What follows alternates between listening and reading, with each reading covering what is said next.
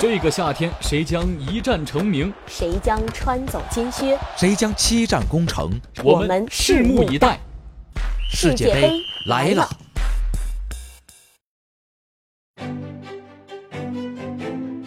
这里是新华 FM 世界杯特辑。瑞士队首轮游怪圈待破。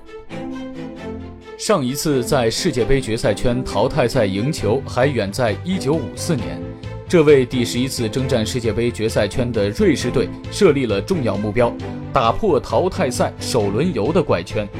然而，此番征战俄罗斯，瑞士人要达成这一目标堪称艰难。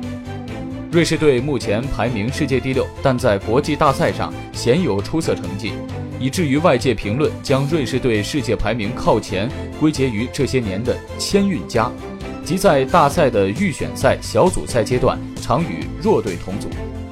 这一说法在本次世界杯欧洲区预选赛阶段又添新政。瑞士队所在的小组除了葡萄牙队实力较强外，安道尔队、法罗群岛队、拉脱维亚队等弱旅云集。瑞士队前九轮全胜，仍无法确保夺得小组第一直接出线。在最后一轮生死对决中，客场零比二不敌葡萄牙队，最终因净胜球劣势屈居小组第二。好在附加赛中，瑞士队两回合总比分一比零小胜北爱尔兰队，惊险晋级俄罗斯世界杯决赛圈。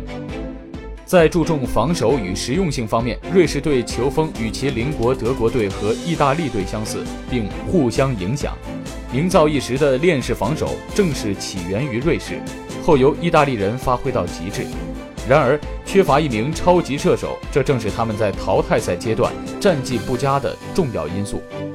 辞去拉齐奥队主帅之后，佩特科维奇2014年正式执教瑞士队。他在延续瑞士队实用型球风的同时，为球队注入更多进攻和控球基因，并取得明显成效。更重要的是，佩特科维奇让多元民族背景的瑞士队更好地团结在一起。瑞士队最新公布的26人名单中，绝大部分球员效力于欧洲五大联赛，球队三条线主力框架明确：防线，门兴格拉德巴赫队佐莫，AC 米兰队罗德里格斯。尤文图斯队利希施泰纳，中前场阿森纳队扎卡，斯托克城沙奇里，锋线本菲卡队舍费洛维奇。中场核心扎卡评价目前这支瑞士队说：“与五六年前相比，球队实力更强，所有球员都是顶级俱乐部的主力。”本届世界杯决赛阶段，瑞士队的好签运未能延续，他们在一组的对手包括预选赛中一骑绝尘的巴西队。第四档球队中最难缠的塞尔维亚队，以及上届世界杯八强之一哥斯达黎加队，即便冲出小组，等待他们的也将是 F 组的德国、墨西哥、瑞典等强队。从纸面实力预测，瑞士队很有可能再度淘汰赛首轮游，甚至小组游。